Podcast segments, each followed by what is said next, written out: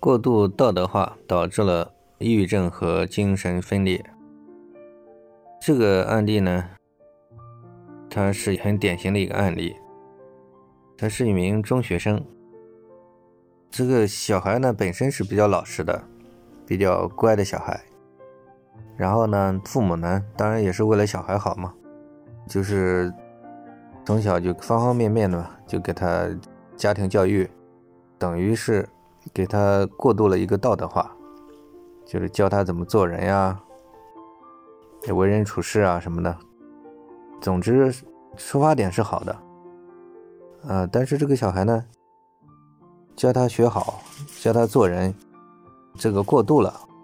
反而呢对这个小孩呢效果并不好。等他到中学的时候，他就显示出了，他就是一种过度道德化。过度到的话，对他这个人性的一种压抑，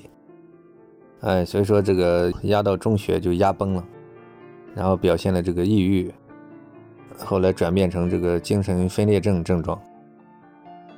这种小孩呢，他呢就是时间久了，他就内化了这个父母的这些教育理念，嗯，本身他是人，小孩也是比较善良嘛，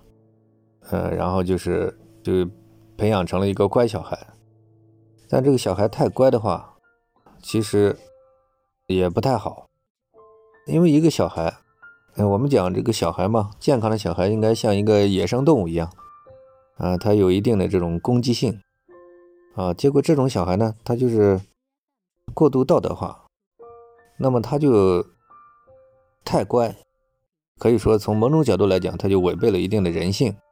所以他就是在人际关系的互动当中呢。他就会长时间下来，就会越来越压抑，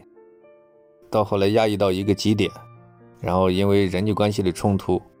他就是也没有得到一个很好的正常的一种宣泄，这样就很容易压出毛病出来。特别很多这种心理承受力弱的，长期的自我压抑性，就容易出现各种严重的心理障碍。那么像这样的小孩呢，就是我们给他整个系统的疏通之后。过度的道德化给他修正之后，然后就是引导他一种比较中庸的方式去处理呃社会人际关系，而不是一种过度道德化、过度压制自我的方式。这样呢，就从根本上就解决了他的心理障碍的治病的这个根源。